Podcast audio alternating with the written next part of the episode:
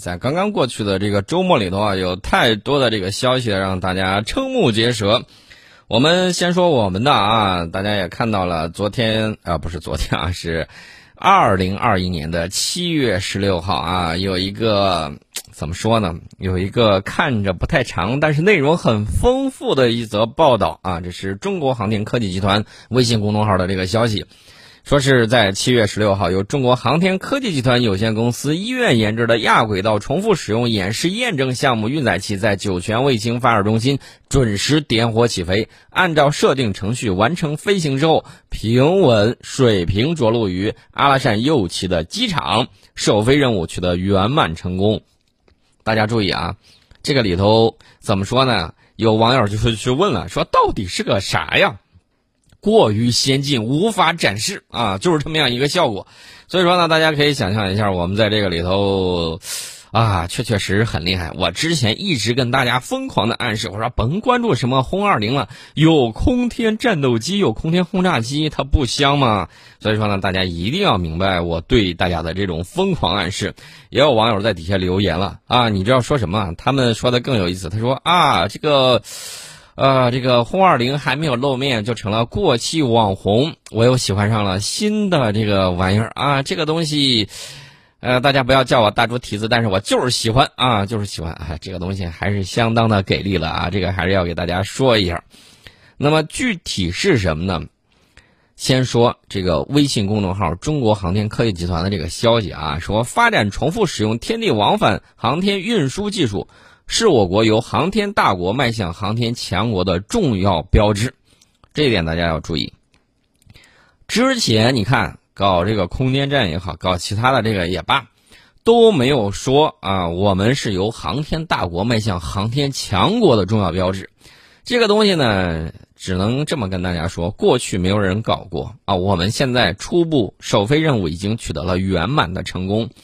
亚轨道重复使用运载器可以作为升力式火箭动力重复使用航天运输系统的子级，是航天航空技术的高度融合体。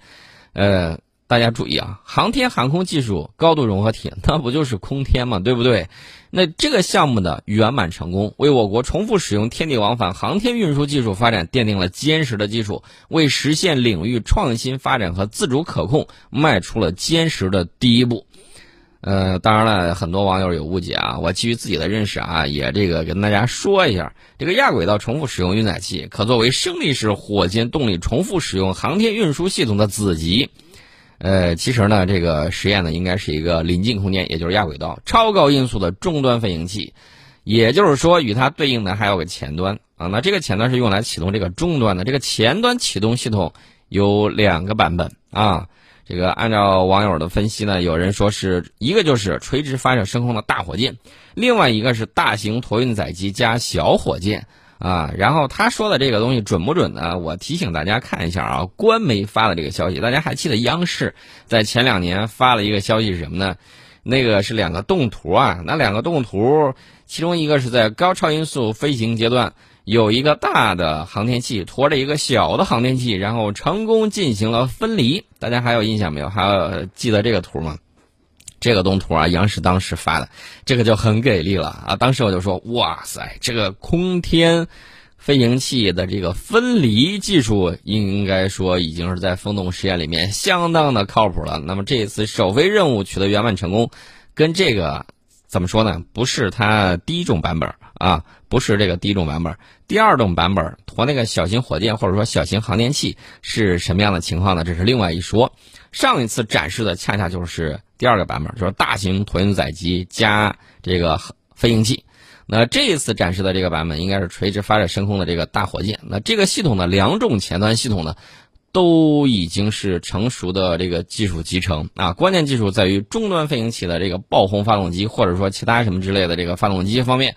那这个发动机会在什么样的这个情况下启动呢？有人说到两到三倍音速，所以它不能直接啊从这个地面水平起飞。如果强行让它从地面水平起飞的话，必须用涡扇发动机完成前端飞行。但是巨大的这个涡扇发动机呢？会成为超音速状态之下启动高超音速飞行的这么一个累赘。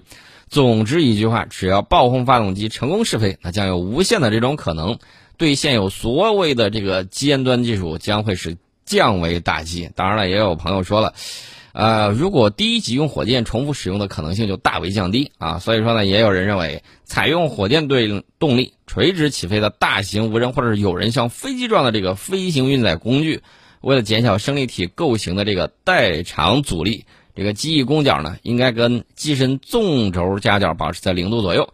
当然了，也可以串联配备吸气类发动机，方便返回时自主飞行。那么从原理上讲，火箭发动机的重复利用，像美国人那样呢，有人认为是点歪了科技树啊。火箭材料设计原则呢，就是一次性的。你想重复利用，除非从头设计啊与选材。正因为是一次性的，火箭才没有必要像飞机那样设计成升力体的形状，方便滑行与减速。你硬是要从原理上讲，就不考虑软着陆的火箭啊，改装成像飞机着陆那样的玩意儿，先天性的缺陷呢，必然导致成功率永远也不如飞机式的这个飞行器来的可靠。明知不可为而为之，我真想不出来，这个美国人除了这个造势圈钱画 PPT 之外，呃，在工程技术上的这个必然性是在哪里啊？不太清楚啊。大家可以看我们这个东西，整体可以像普通飞机一样起飞，然后到达一定速度之后启动。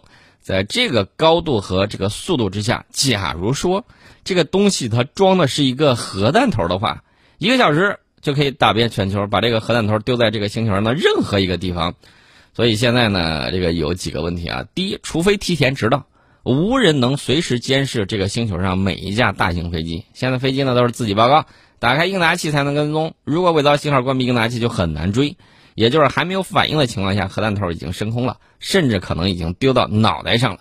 那进入亚轨道之后呢，可以被这个卫星看到，但是很难拦截。目前也没有合用的拦截器，这种东西它是可以变轨的啊，不是一个固定轨道。现在拦截器，现在拦截器呢都是拦固定轨道的，变轨就很麻烦。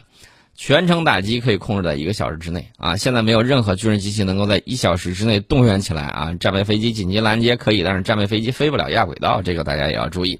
所以说这个东西过于先进，无法展示，还是相当的给力的啊！这个简单的跟大家说了一下，大家是不是感觉相当的靠谱啊？除此之外，还要跟大家聊什么呢？就是既然聊到太空的时候，我们就再聊一聊。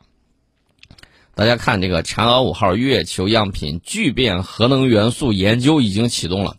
月球表层月壤颗粒的平均离径呢，只有大约五微米。一粒月壤在专家团队的手中呢，就好像是一枚探案的重要线索啊！在首批获得月壤之后，七月十六号，中核集团在核工业地质研究院开箱启用了月球样品，揭牌成立核地研究月球样品分析测呃这个检测实验室。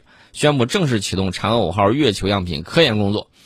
那么这里头啊，科研人员要聚焦什么呢？氦三、氦三资源的这个研究啊，月壤里面到底有多少？开展月壤成熟度、矿物组成、氦三的丰度以及提取参数等实验的这种研究，为未来月球氦三资源潜力的评价与开发提供了基础的这个数据。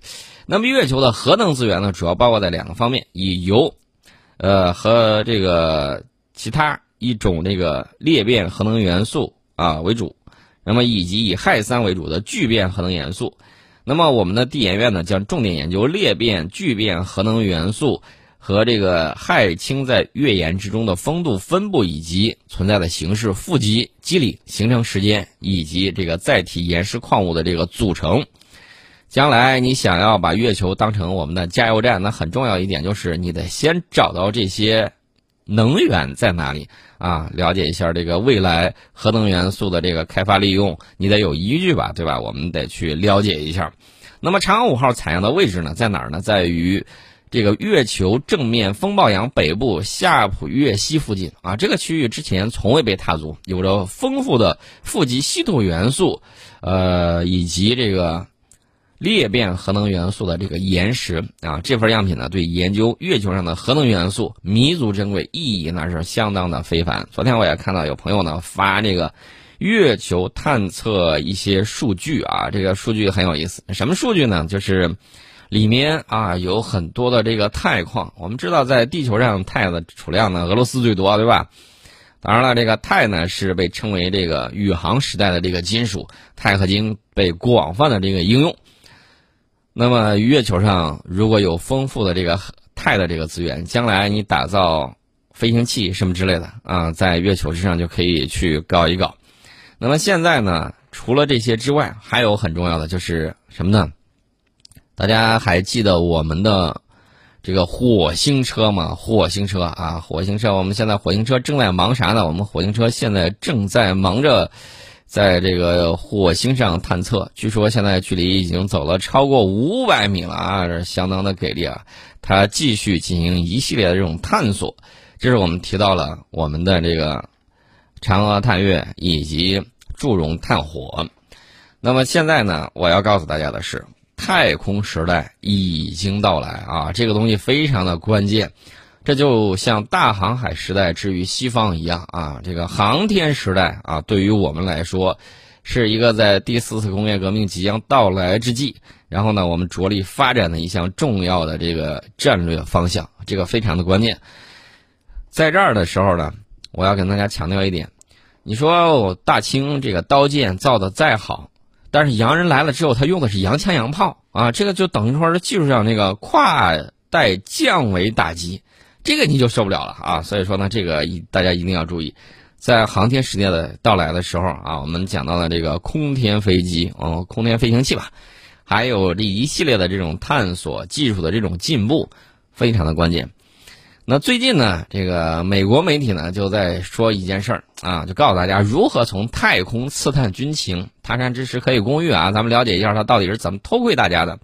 这个作者呢，还是我们的这个老熟人呢，凯尔勾上。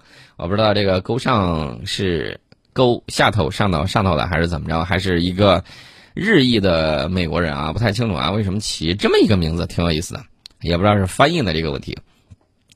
那么，怎么利用卫星图像来监视地球上的任何地点？对，任何地点。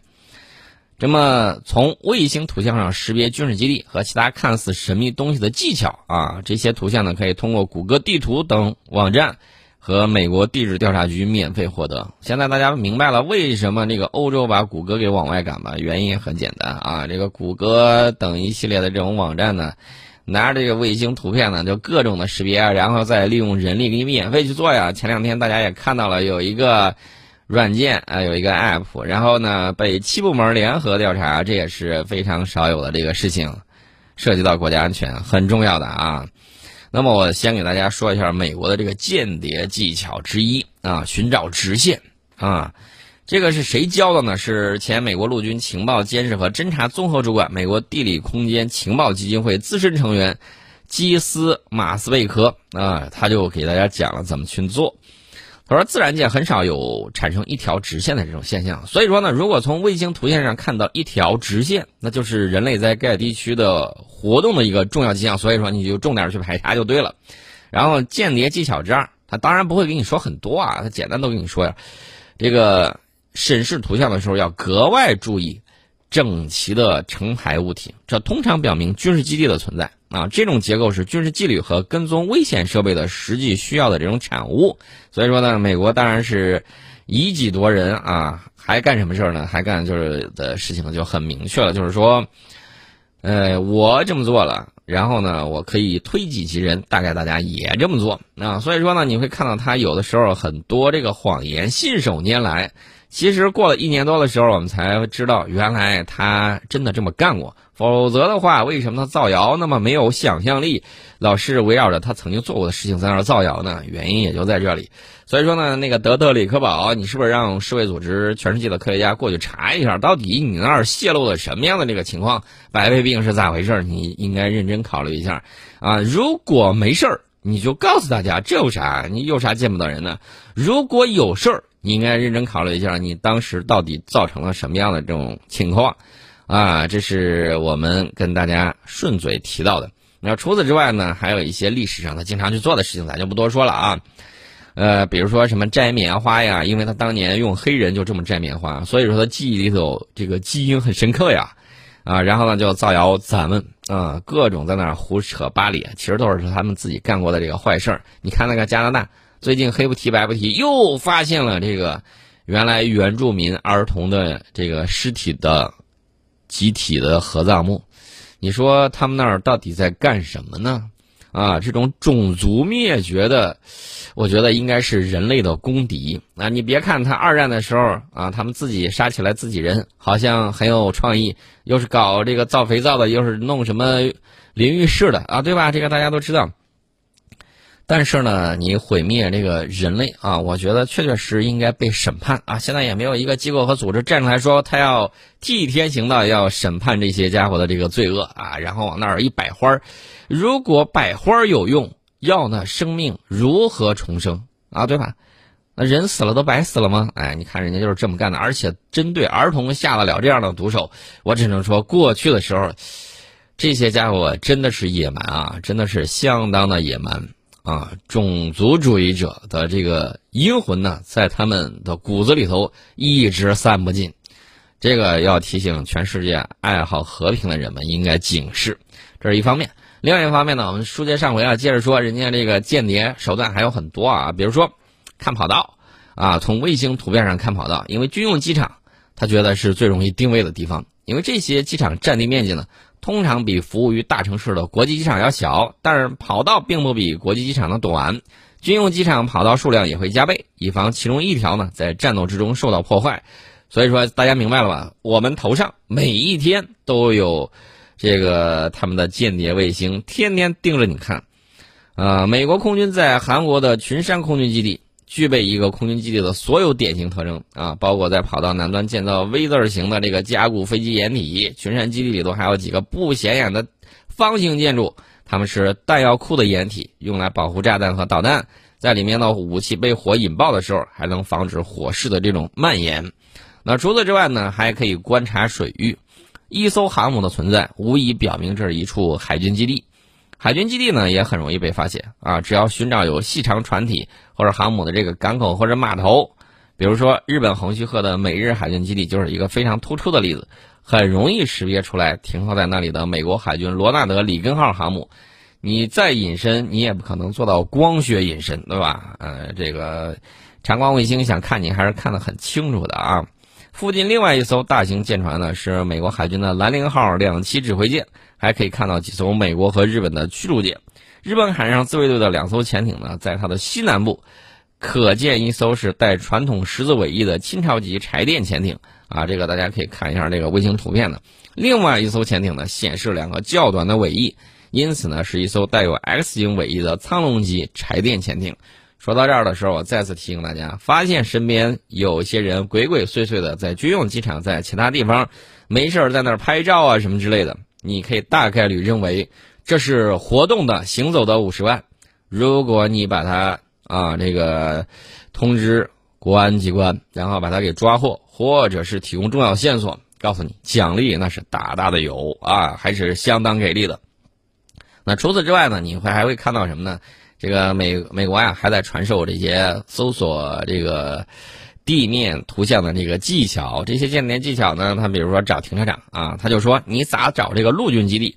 以美国陆军第四师这个所在的科罗拉多州卡森堡基地为例，陆军基地看起来往往很像这个自给自足的社区，有许多公寓楼式的这个住宅，有序的放着非常大的车辆，还有供直升机和固定翼飞机起降的这个小型机场。